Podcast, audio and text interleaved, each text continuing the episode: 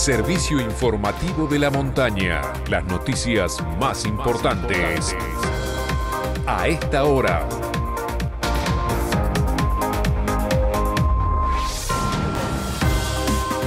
9 de la mañana, 10 minutos en todo el país.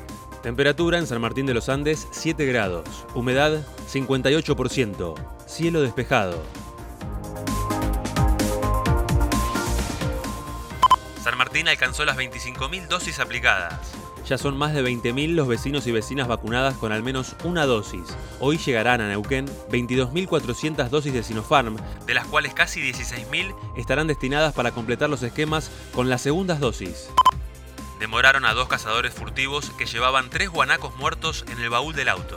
Sucedió en Rincón de los Sauces cuando dos personas de 44 años fueron sorprendidas a la vera de la Ruta 6 por policía y guardafaunas de Neuquén luego del llamado de una empresa petrolera.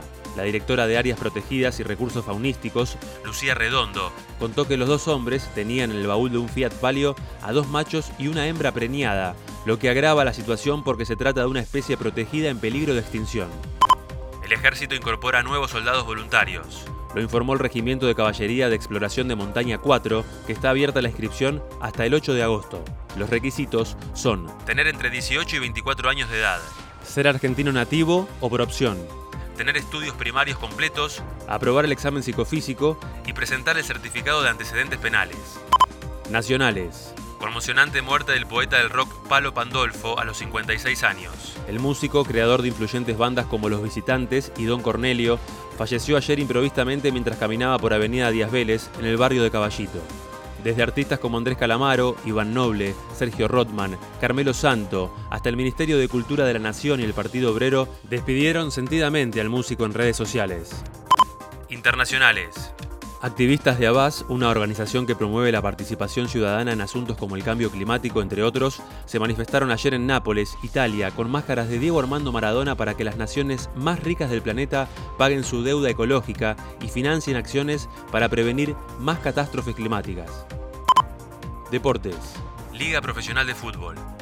Hoy, Atlético Tucumán recibe a Huracán 19-15 y Platense enfrenta al Dosivi, 9 y cuarto de la noche. Copa Sudamericana. Independiente empató ayer con Santos de Brasil 1 a 1 en Avellaneda y quedó eliminado.